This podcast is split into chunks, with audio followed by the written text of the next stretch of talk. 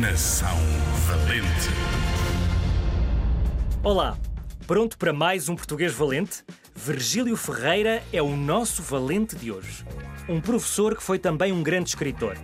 Nasceu em Melo, uma terra que fica na região de Gouveia, e isto lá para 1916. Como os pais dele emigraram, cresceu com as tias e estudou num seminário. Fartou-se de estudar e, depois de passar pela Universidade de Coimbra, foi professor. Mas já não vai ser teu professor. Foi há muito tempo. E na altura, Virgílio Ferreira decidiu dedicar-se a uma grande paixão: a escrita. Escreveu dezenas de livros, até escreveu sobre outros escritores e até fez um conto que acabou por ficar muito conhecido. Chama-se A Estrela. Já ouviste falar dele? Ainda hoje é estudado nas nossas escolas. Mais tarde, ganha um prémio por ter escrito tanto e tão bem. É o Prémio Camões para escritores em língua portuguesa.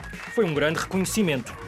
Virgílio Ferreira morreu em Lisboa em 1996.